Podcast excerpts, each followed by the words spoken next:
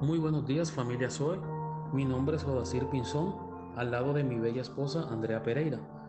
Hoy 30 de mayo tenemos el gran privilegio de compartir nuestro tiempo a solas con Dios que lleva como título Un pueblo que lo tienta y enoja a Dios, basado en Salmo 78, versículos 40 al 72.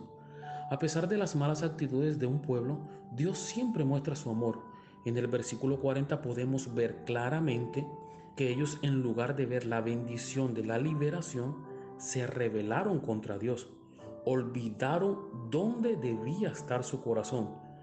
A lo largo de la lectura, Dios muestra su poderío y grandeza, aún existiendo falsedad, posicionamiento de ídolos y distanciamiento de la presencia de Dios.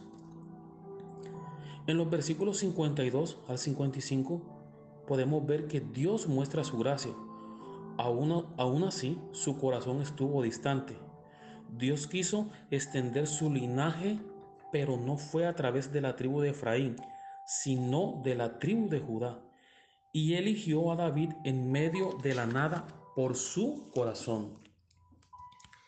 ¿En cuántas ocasiones de nuestra vida Dios ha querido bendecirnos y nuestro corazón no lo ha permitido? Porque no ha sido el centro de nuestras vidas y nuestra adoración.